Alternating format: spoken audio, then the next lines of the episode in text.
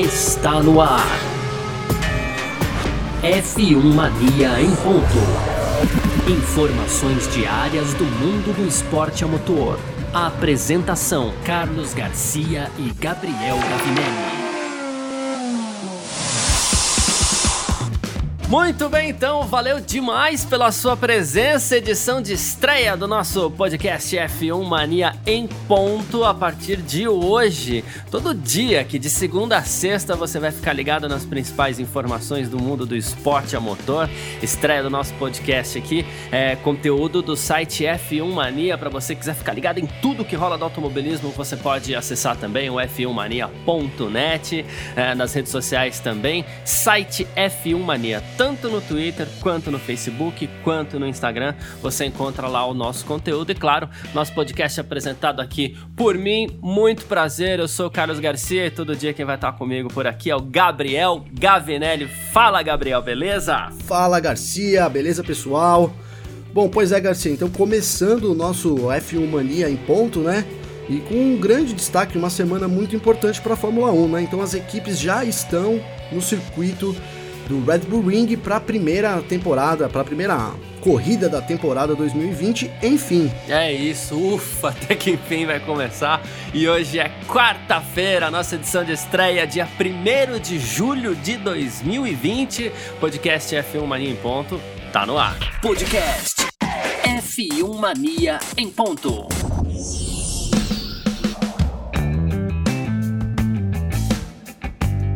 Pois é, rapaz, e olha só, depois de tudo preparado para começar a temporada de Fórmula 1 lá atrás, naquele Grande Prêmio da Austrália, conturbado, que no fim das contas acabou não acontecendo, era um momento muito complicado, ainda é um momento muito complicado para o planeta inteiro, mas a pandemia estava chegando, estava tava tomando conta de tudo naquele exato momento, e na sexta-feira, momentos antes do, do, do início do primeiro treino livre para a primeira prova da temporada 2020, uh, enfim, o Grande Prêmio da Austrália foi cancelado e depois a gente teve uma avalanche de provas adiadas e canceladas, mas até que enfim no próximo domingo, dia 5 de julho, o Grande Prêmio da Áustria vai acontecer. Enfim, o circo da Fórmula 1 já tá tudo preparadinho, já tá tudo pronto, já tá todo mundo por lá resolvendo o que tem que se resolver, porque agora vai ter sim o primeiro final de semana de corrida de 2020, não é isso, Gabriel? Enfim, enfim, como já dissemos, enfim chegou a, o começo da temporada, né? Então lá na Austrália os pilotos chegaram, tava tudo certo, a gente estava pronto para começar nosso tempo real aqui. E de, de última hora, então, a McLaren, só relembrando aí o pessoal, então a McLaren teve um funcionário que testou positivo e aí desencadeou o cancelamento de, de todo o final de semana, né? Inclusive com, com os pilotos já duas horas, se eu não me engano, se não me falha a memória, duas horas de começar o primeiro treino livre, então foi o final de semana inteiro cancelado e aí sucedeu a, essa série de cancelamentos, né? Então, depois da, da Austrália, é, na semana seguinte, várias, vários anúncios aí da Fórmula 1 começaram a eliminar as corridas e, na verdade, ficamos um tempão sem ter um calendário momentos depois, Exato. né? Ficamos um, esse tempo aí que a gente ficou sem calendário, foi uma época conturbada, que, sem nem saber se a gente realmente teria ou não a Fórmula 1 em 2020, né? Mas enfim, a, a Liberty acabou é, divulgando o calendário e, estamos é, então agora aí há poucos dias, né? Já estamos contando as horas então para esse começo da temporada, né? Que vai começar como, com uma atmosfera estranha, Garcia. Essa é a informação que os jornalistas, né? Os poucos jornalistas que foram convocados aí para essa é, etapa histórica da Fórmula 1. Então, os poucos jornalistas relataram que lá em, no Red Bull Ring a atmosfera é uma atmosfera estranha. Não podia ser para menos, né?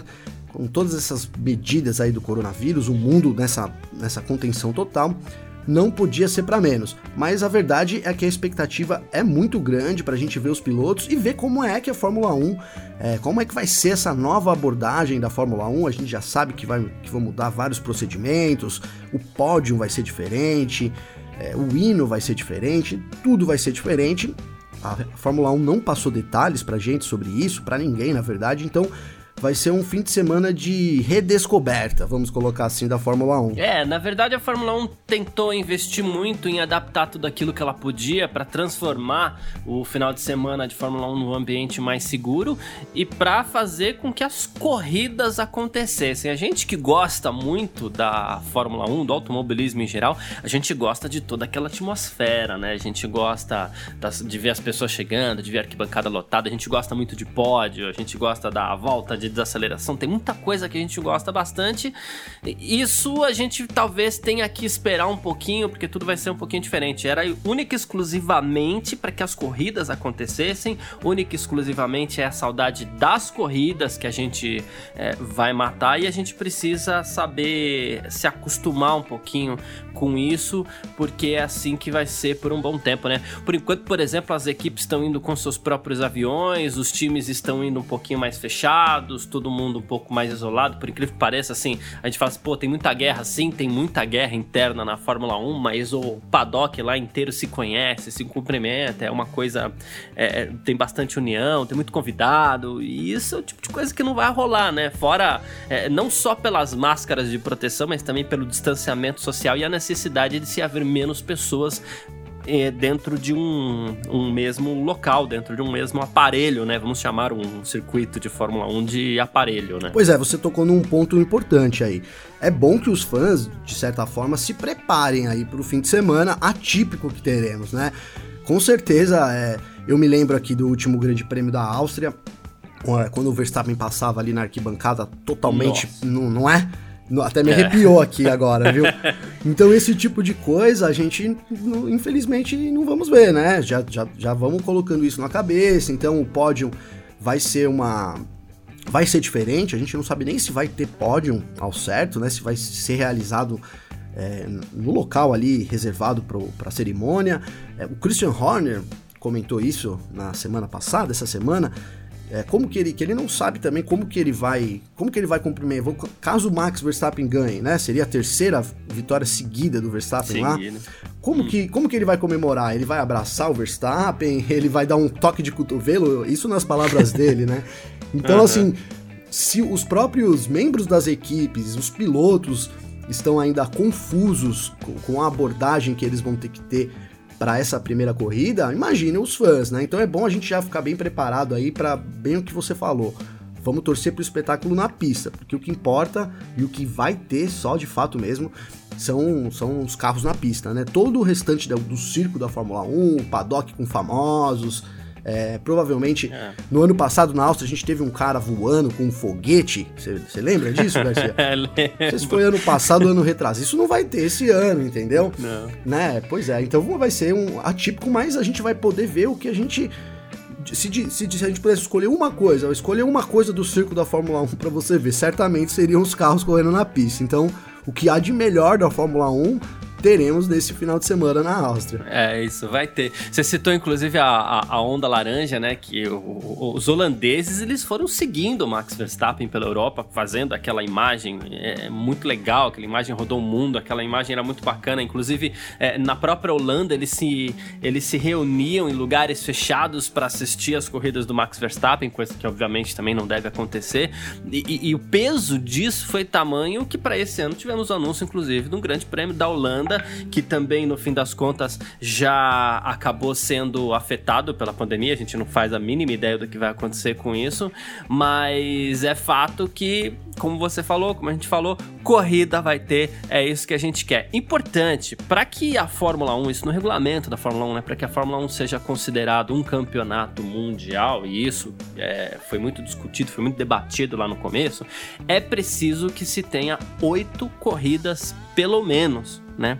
É, e por mais que todas essas oito corridas sejam na Europa, por enquanto, foi isso que a Fórmula 1 fez questão de fazer. Por enquanto, confirmar oito corridas é, em seis circuitos diferentes. Então, vou passar rapidinho aqui o calendário confirmado por enquanto, né? A gente chama assim de primeira fase do calendário, porque vem mais coisa por aí. E a gente espera que, que, que, não, há, que não aconteçam mais paralisações, né?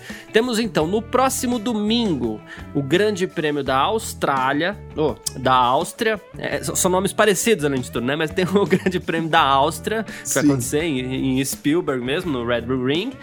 No próximo dia 12 de julho, que já é domingo seguinte, tem o Grande Prêmio da Estíria. Assim, onde é a Estíria? A Estíria é a região onde fica localizado o Red Bull Ring, né? A região de Spielberg ali. Então, é, a nomenclatura acabou sendo o Grande Prêmio da Estíria. E no outro domingo nós já temos também o Grande Prêmio da Hungria que vai acontecer no Garoring. Ok, aí a gente tem uma pequena pausa. Dia, dia, dia 2 de agosto tem o Grande Prêmio da Inglaterra em Silverstone.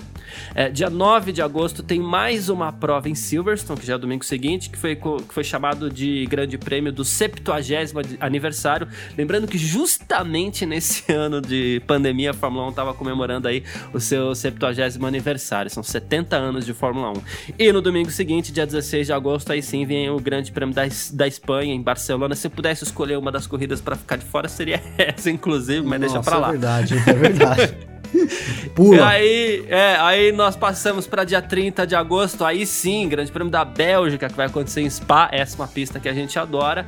E dia 6 de setembro tem Grande Prêmio da Itália, que vai acontecer em Monza. A gente sabe que tem outras duas provas na Itália que podem acontecer. Tem Mugello ainda, tem Imola, todo mundo é, brigando por uma vaguinha ali, porque agora é um momento assim, você precisa de uma pista para correr, uma pista com condições de receber os carros de Fórmula 1.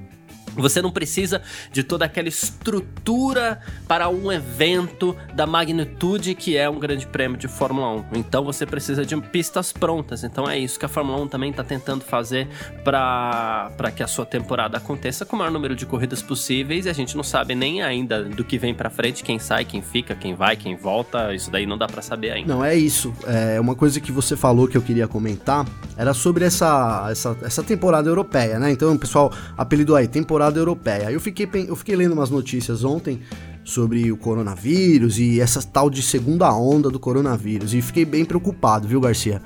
Porque parece que na Alemanha eles já estão dando que, meio que certo aí que em outubro vai ser atingido por uma segunda onda, né, cara?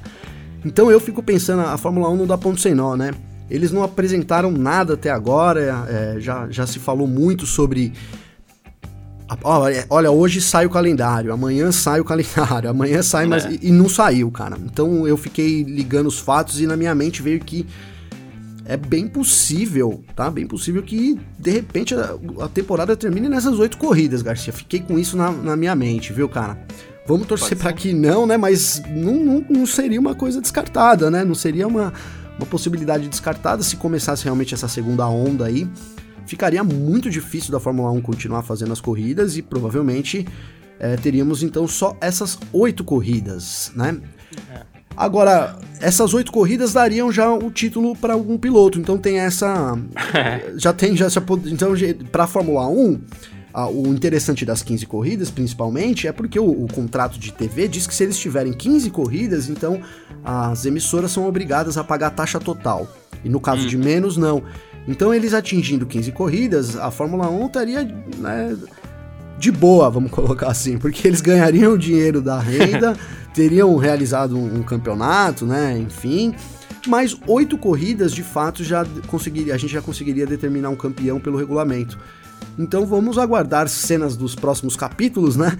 É, mas não sei, fico com um pé atrás aí. Tomara que eu esteja completamente errado e que logo eles já soltem mais datas e que a gente já tenha, né, já possa se organizar também. É, apesar de, de, de, tudo, há muita organização para poder realizar a cobertura de uma corrida, por exemplo. Então, assim, quanto antes eles divulgarem isso e, e as coisas já vão, já vão se, já se atribulando, né? Já vão ficando uma Sim. por cima da outra, melhor.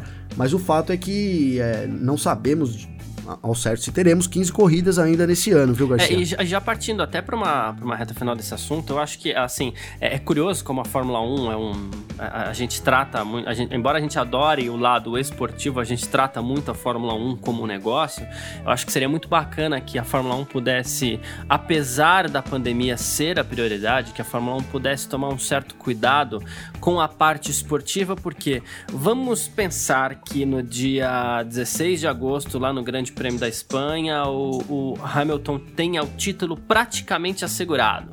Ah, poxa, se eu chegar em terceiro lugar já no Grande Prêmio da Bélgica, eu sou campeão. Aí os caras vão lá e anunciam mais quatro corridas. Muda tudo esportivamente, matematicamente.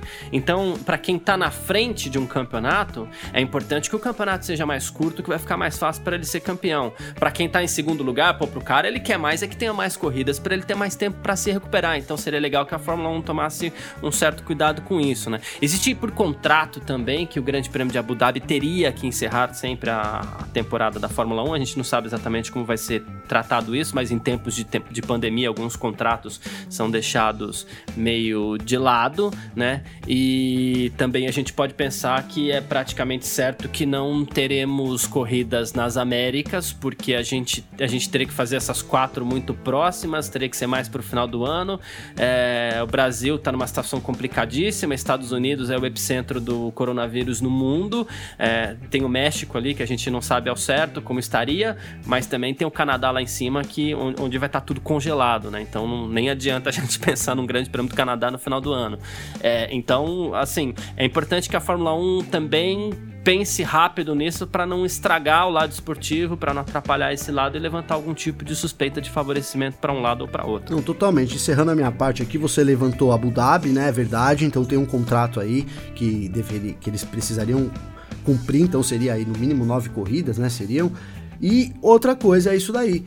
O ideal seria a gente colocar, a gente ter um calendário antes do começo da temporada, não é verdade? Porque os, as peças têm uma durabilidade.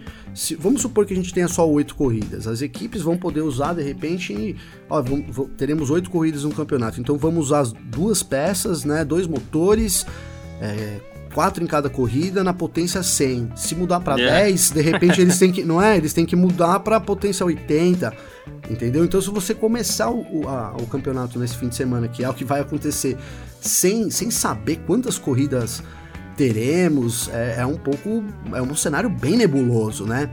É, é, é até de se esperar que então haja logo um anúncio aí da Fórmula 1, porque ficaria um cenário nebuloso, né? Mas que bom que a gente começa a temporada e certamente as informações que a gente tem são diferentes das que as equipes têm lá também, junto, trabalhando junto direto com a FIA e com a Fórmula 1. Né? É, a gente chegou a citar fora do ar aqui até que se existe, vai saber. Ele, o Max Verstappen ganhou as, duas, ganhou as duas últimas corridas na Áustria, vai que ele ganha essas duas primeiras aí. para ele, oito corridas seria o paraíso. Nossa, mas, pois é.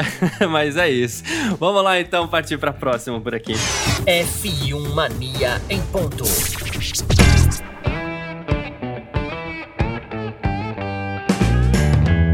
Bom, e a gente começa falando de coisas que a gente gosta, inclusive de falar da Fórmula 1, que é polêmica, né? A Mercedes, lá no começo do ano, apresentou um desenvolvimento elogiadíssimo. É no que, é, se a gente puxar aqui pelo lado da engenharia, uma coisa linda que é o DAS, que é uma direção de eixo duplo para os seus carros, né?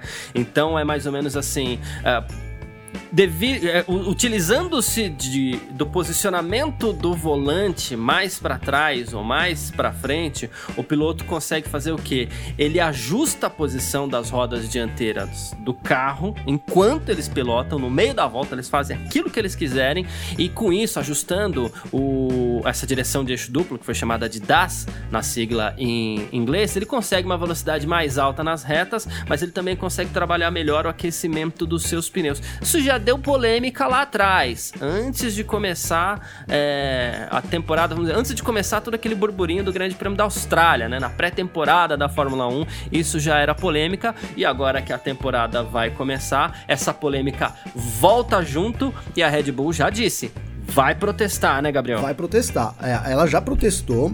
A Mercedes disse, é, se defendeu, mostrou alguns, alguns argumentos lá que ele teve com a FIA, esse sistema o DAS ele é um sistema, entre aspas, antigo, que eles vêm desenvolvendo há algum tempo, né? Então agora que eles chegaram no ponto de colo conseguir colocar na pista, e ele, e, segundo a Mercedes, eles comentaram com a FIA e há permissão, a FIA permitiu o uso do sistema, mas a Red Bull argumenta que infringe os regulamentos, né? Então a gente tem meio que um, um impasse legal aí entre as duas equipes, né? E a Red Bull já disse que se a Mercedes usar o sistema, já na Áustria, eles vão entrar com, com um protesto oficial junto à FIA. Mas a gente não sabe ainda se a Mercedes vai usar ou não. Então tá aí mais um, mais um outro, mais uma outra cena que a gente vai ter que observar durante o GP da Áustria. Já são várias coisas para olhar e mais uma, é. né? Se a Mercedes vai vai estar tá usando o sistema ali na pista e aí então a gente já pode se preparar. Se a Mercedes estiver usando, eles a Red Bull vai protestar e será que o resultado vai mudar? Então já tem esse sem, sem a corrida começar, a gente já tem é. essa, essa esse esse temperinho extra aí que, que seria esse DAS da Mercedes Cara, é uma puta revolução. Se você for pensar no que, no que o sistema faz, é sensacional do ponto de vista tecnológico e pensando uhum. num carro de corrida mais ainda, né? Porque você é. consegue aumentar a velocidade na reta, é, aumentar a temperatura dos pneus e depois você consegue recuar isso para fazer uma curva mais suave, poupando pneus. Então, assim, seria o é, seria o que todo mundo, que toda equipe desejaria, né? Por isso. É o ideal. Não é o ideal, né? Por isso, por isso a Red Bull já se indignou com isso, né? A gente sabe que, como a Mercedes vem desenvolvendo isso há um longo tempo, vamos supor que a FIA é, permita isso. E, e, na verdade, fazendo um adendo aí já, para 2021 o sistema já foi proibido, tá, Garcia? Ah, então, bem observado, bem lembrado. Né, já foi proibido. Se a Mercedes usar, eles vão usar só em 2020, né? É, porque seria assim, vamos supor que eles usem e dê certo e aprove no regulamento. As equipes teriam anos de desenvolvimento atrás da Mercedes, né? Porque como eu disse, uhum. eles já vêm desenvolvendo isso há um tempo, né? Um bom tempo. Então seria assim um grande déficit para as outras equipes. E seguindo até a filosofia da Liberty, né, da, FI, da Fórmula 1, na, na hora de, dessa equiparação do, do grid, então é meio, era, era, meio óbvio que eles proibissem isso, mas para 2020 ficou em aberto. Então veremos né, se a, a, Mercedes vai utilizar na Áustria, sabendo que se eles utilizarem e ganharem, o, o resultado já vai ter. Já vai ficar aí pendente. Já vai ficar pendente, porque a Red Bull entra com a ação e vamos aguardar a definição da FIA, né? É, traduzindo bem em miúdos aqui, a dificuldade de. de a, toda a dificuldade do acerto de um carro de Fórmula 1, é, não, não toda, mas praticamente toda, a boa parte da dificuldade do acerto de um carro de Fórmula 1 é isso. Você tem que ter um carro que seja muito estável nas curvas, só que quanto mais o carro é estável nas curvas, mais ele perde velocidade nas retas. Ah, então você precisa recuperar velocidade nas retas. Você perde estabilidade nas curvas. É, com a possibilidade de você fazer fazer esse trabalho manualmente, o que acontece? Você você faz isso de uma forma mecânica, né? E você atinge esse ponto ideal tendo um carro mais rápido nas retas e ainda assim estável nas curvas, mas segundo a Red Bull, o problema é que você, segundo o regulamento da Fórmula 1, não pode ajustar a posição da suspensão enquanto está pilotando. Daí que vem a interpretação. E, e interpretação de regulamento é aquela história, né? Cada um sempre vai fazer a sua, daí vai dar polêmica. O problema é que a gente também não sabe o quanto as pessoas vão querer caçar problema numa temporada que pode ser tão curta, porque além de tudo tem isso. Oito, vamos supor que fique nas oito corridas, como a gente falou agora há pouco, aí, aí o, o, o, o julgamento demora para acontecer, aí você recorre do julgamento até ter uma decisão final. Além de um campeonato curto, você fica com um campeonato subjúdice, isso daria um problema. Então, é, eu sinceramente, se pudesse ter um desejo hoje, apesar da vontade de ver esse sistema funcionando, olha, um desejo é que não, não, que a Mercedes não use exatamente para que a gente numa temporada tão curta não tenha que ver as decisões todas irem parar no tribunal. Perfeito, perfeito. E, é, e seria isso. E pensando nisso, nessa sua colocação, eu arrisco aqui que a Mercedes não vai usar, justamente para não querer deixar é, brecha, vamos dizer assim. É um campeonato curto, vamos supor que eles usem é, e, e, e demore esse julgamento, e aí depois julgue que eles perderam. É. Então eles teriam, é. né? Então é, é, é, melhor do ponto de vista até do time, para estabilidade dentro do time, você já não usa, sabe? Se é uma coisa que tem risco de usar, a Mercedes tem um puta carro, né? Isso seria um diferencial, seria um a mais da Mercedes, né? Não é uma coisa que vai determinar a Mercedes, o favoritismo da Mercedes ou é, vejo eu que não, não ameaçaria esse, essa liderança da Mercedes durante toda essa era turbo híbrida, enfim, né? Embora, embora todo mundo esteja dizendo que a Red Bull, inclusive com a sua atualização de motor, chegou pelo menos bem pertinho agora. Não, então falamos até nos nossos pilotos aqui, né? Nos nossos programas pilotos sobre a Red Bull e assim. É, eles estão muito confiantes e eu nunca vi eles tão confiantes assim imagino que, que, sim, que eles saibam que tem uma, uma baita máquina, que eles possam competir com a Mercedes. Então, é, mas mesmo assim, ainda, ainda falando do, do outro tema, eu, eu, vejo que, assim, para a Mercedes seria correr um risco desnecessário, né? Eles a, com, com, todas essas ameaças da Red Bull, é um, é um, negócio que ficou meio dúbio, ninguém sabe se, se é. então assim, vou, vou, vou entrar com esse sistema e correr o risco de amanhã perder a pontuação e, e desestabilizar minha equipe, meus pilotos, talvez seja melhor para eles já assumirem logo, do, já que em 2021 também não vai, não, não vai poder usar, então assim, já assume de, de vez que, que foi proibido, enfim, e bola para frente, e aí eles partem do pressuposto de que os resultados todos são válidos também, ganhou, ganhou. Fica uma, uma coisa. Eu pensando como chefe de equipe, talvez eu tomaria essa atitude para dar mais tranquilidade dentro da minha equipe, Garcia. É, é, eu não diria nem como chefe de, de, equipe, eu diria como CEO lá atrás também. Não, tipo, ó, gente, não vamos arrumar problema, não, vamos embora aí e vamos fazer a temporada do jeito que seria para fazer. Uh, mas já que a gente tá falando de temporada curta e de tudo mais, vamos falar do futuro do Grande Prêmio do Brasil. F1 Mania em ponto. Ah, bom, já não é de hoje que se fala nessa possibilidade, mas talvez, e eu vou seguir nessa linha do talvez, talvez até por uma falta de crença de que isso possa acontecer mas o Rio de Janeiro estaria perto de voltar a sediar o Grande Prêmio do Brasil, né?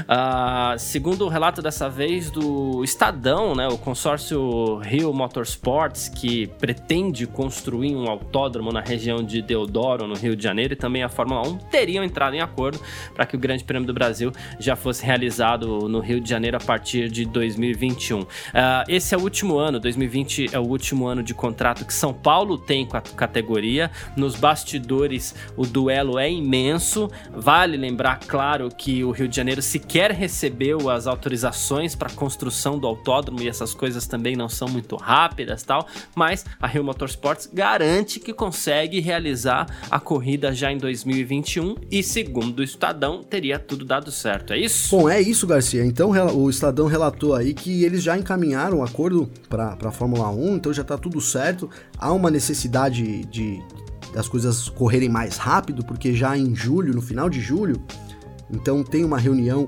entre a FIA e a Fórmula 1 para eles baterem o martelo já para o calendário de 2021. Então há essa necessidade das coisas correrem mais rápido, né? Então essa é informação que, que tá, estaria tudo certo aí. Mas, cara, é, é uma coisa no mínimo estranha, porque a gente não tem um autódromo construído, a gente não tem uma, as autorizações sequer para que o, o autódromo seja construído, né? E, e mais do que isso, é, a especulação sobre, sobre o tema vem de, vem de tanto tempo e vem, e vem sendo tão cerceada que a gente duvida da informação, né? Eu, uhum. eu aqui um, duvido um pouco da informação. E, e, e na verdade, se, se, isso acontecesse, na minha visão, o maior problema seria a gente ficar sem Fórmula 1 aqui no Brasil. Né? É. Então, em vista isso que a gente colocou, sem um autódromo, com contratos, vamos imaginar que, que, que então aprovem esse contrato e que a Fórmula 1 aconteça no Rio em 2021. Eles teriam que fazer uma obra aí muito rápida, né? Já foi falado em 14 meses, então tá meio que no tempo hábil ainda, mas não, como a gente disse, não há licenças, não há nada, então eles teriam que acelerar todo esse processo. E caso isso desse errado, não ter um autódromo aqui com um contrato assinado para realizar a Fórmula 1 seria um desastre e aí colocaria em xeque a presença do Brasil, né? Não sei, não digo para sempre porque nada é para sempre, mas com certeza é. por bons anos na Fórmula 1 a gente poderia ficar aqui sem GP do Brasil durante um bom tempo, né? É, a gente sabe que o Brasil continua sendo um mercado muito importante para a Fórmula 1, inclusive a maior audiência ah, absoluta, né, em números absolutos, a maior audiência da Fórmula 1 no mundo ainda é no Brasil e o que faz também com que o Brasil seja aquele mercado que, ó, precisamos olhar para esse mercado. Não à toa São Paulo passou um tempo sem pagar a taxa para para a realização da prova. Agora São Paulo oferece 20 milhões de dólares, uh, o Rio 65, como você bem citou. E para a Fórmula 1 isso é interessante porque acaba virando quase que uma espécie de leilão. Eu não, eu, eu, eu vejo como risco, eu enxergo o risco do Brasil ficar sem prova exatamente por conta dessa disputa, uh, mas eu acho que o que a Liberty está se aproveitando é para tirar um a mais de São Paulo de repente, porque eu ainda vejo a prova acontecendo em São Paulo, eu ainda não vejo a prova saindo daqui, é, não. Acho que a única chance que tem da prova sair daqui é, ah, então tá bom, então beleza, então fechamos contrato com o Rio de Janeiro. E aí o Rio de Janeiro não consegue entregar um produto que é muito difícil de ser entregue no tempo que eles estão prometendo, para não dizer que é impossível, porque, né, não, tá, não sou engenheiro, sim, vai, não vou, é, não vou falar da, de uma área que talvez não seja a minha, mas assim, é, é, muito difícil que o Rio consiga entregar esse produto. E aí esse cenário é aquele que eu vejo que tiraria o Brasil da Fórmula 1. Não, mas é isso, você matou a charada. Eu acho que a Liberty tem intenções eu vi muito, muita gente dizendo, é, a estrutura de Interlagos tá acabada. Meu, pelo amor de Deus, quem fala esse tipo de coisa não conhece Interlagos, não, não foi Interlagos nos últimos anos. Interlagos é, tem uma estrutura maravilhosa, né? É, não é Abu Dhabi, mas tá bom. Não é Abu Dhabi, mas agora com aquele com aquela cobertura nova deles até parece um pouco, né? Foi a primeira coisa que eu cheguei lá. Bonito. Eu cheguei lá, eu olhei e falei, nossa, tô, tô me sentindo um pouco em Abu Dhabi, aqui apesar de nunca ter ido para Abu Dhabi, né? Que fique claro isso. Mas enfim, é, então tá, Interlagos tem uma estrutura perfeita, né? As equipes elogiam, todo mundo elogia. É só você ver aí os relatos, né, que, que tem na mídia quando, quando acontece o GP do Brasil.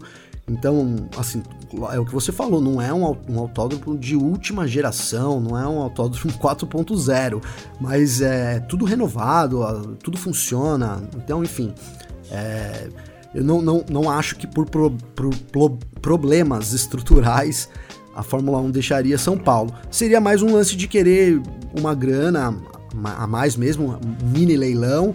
E aí, de repente, esse leilão poderia dar ruim para São Paulo? Poderia. Vamos supor que São Paulo fala, não, eu só tenho 20. E o Rio continue é. dizendo que tem 65. De repente, se São Paulo não chegar nos 30, 40, aí fazendo já suposições, né? Talvez é. a, a Liberty encarasse como, ah, tá bom, então os caras não estão afim, não querem negociar, vamos deixar por isso mesmo, vamos lá para o Rio de Janeiro. Né? E aí, no Rio, você disse que você não é engenheiro. Tudo bem, também não sou, mas ó, vou citar uma coisa aqui. Cara, só de, de, de tempo jurídico, vamos dizer assim, para saírem todas as licenças, quanto tempo isso ia demorar, cara? É, é, é então. Entendeu? Então, assim, a obra, vamos supor, se falasse assim, não, a obra vai começar, tá tudo certo, o terreno tá certo, porque tem até né, não, tô, não, tô, não tô fazendo sensacionalismo, até, até bomba lá no, no terreno. Já foi falado que tem umas sim, bombas sim, lá ainda que não conseguiram. Que era do exército. Que era do exército e que não conseguiram eliminar. Eles fizeram uma, uma, um cata lá das bombas, né? Fizeram um, mas não conseguiram eliminar tudo. Então, assim, é, eu vejo. O, eu acho se, se eles falassem, não, começamos a obra hoje, tá ok. Em 2021 teríamos um autódromo lindo maravilhoso lá, com certeza, porque, meu, a gente sabe que quando a galera quer fazer, os caras fazem, né? A gente é. sabe disso, mas não há nem licenças para isso, então eles teriam que é, mexer com muitos processos e aí eu vejo o negócio ficando muito distante, muito distante. E certamente, certamente, por outro lado, São Paulo vai reagir, né? A gente, ninguém se pronunciou sobre o assunto, mas é óbvio, é claro que São Paulo, a gente esteve na, na coletiva de imprensa com o Chase Carey e o Dória no autódromo do, de Interlagos, no GP do Brasil de 2019, né?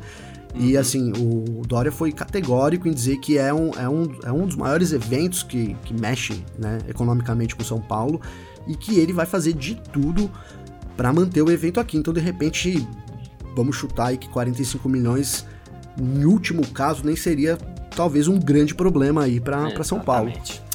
Bom, é isso. É para você que tá com a gente por aqui, essa foi a nossa edição de estreia do nosso podcast F1 Mania em ponto. Todo dia, viu? De segunda a sexta por aqui, a gente trazendo todas as informações do mundo do esporte a motor, lembrando que esse é um conteúdo do site f1mania.net. Você pode seguir o F1 Mania nas redes sociais também. Você vai lá no Twitter, no Facebook e no Instagram e procura por site F1 Mania, que você vai ficar ligado em tudo por aqui, vai nosso conteúdo. Muito prazer. Eu sou Carlos Garcia, aqui comigo Gabriel Gavinelli. A gente está de volta amanhã, não é isso, Gabriel? Um abraço para você. Abração, Garcia. Obrigado mais uma vez.